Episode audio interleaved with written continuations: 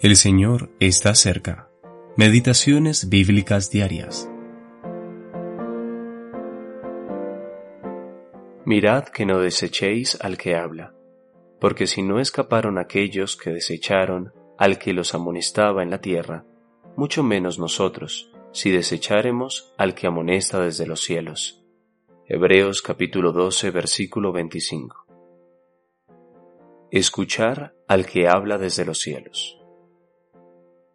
Aquí vemos lo que debe caracterizar a los creyentes de esta presente dispensación. Esto es visto nominalmente en relación con toda la iglesia profesante, aunque solo es cierto de quienes están vivos para Dios.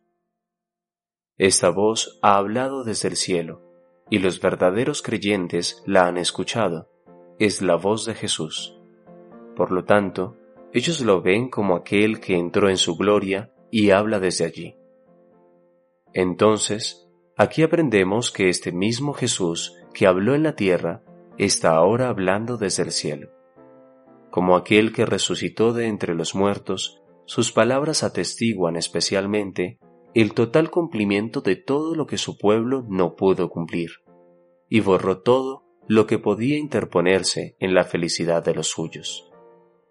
Esta voz nos dice que Él es la misma persona el mismo Cristo que fue humillado por nuestros pecados, que caminó en el mundo, cansado y con dolor, el mismo hombre que fue crucificado, que murió y fue sepultado, que resucitó y ascendió al cielo, desde donde ahora habla los suyos.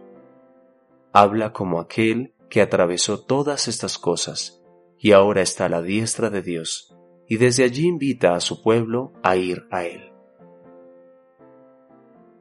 Este es entonces el gozo de cada hijo de Dios cuando oye esta voz dirigiéndose a él desde el cielo, la voz de Jesús, testificando de lo que él ha hecho y hablando como un testigo de la paz, hablando en la conciencia de haber vencido, de haber cargado el pecado de su pueblo y haberlo quitado para siempre por el solo sacrificio de sí mismo, ofrecido una vez y para siempre.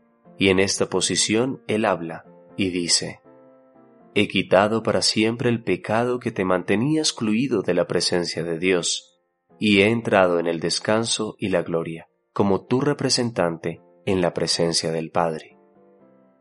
Cuando esta voz es oída y reconocida, tenemos paz. J. N. Darby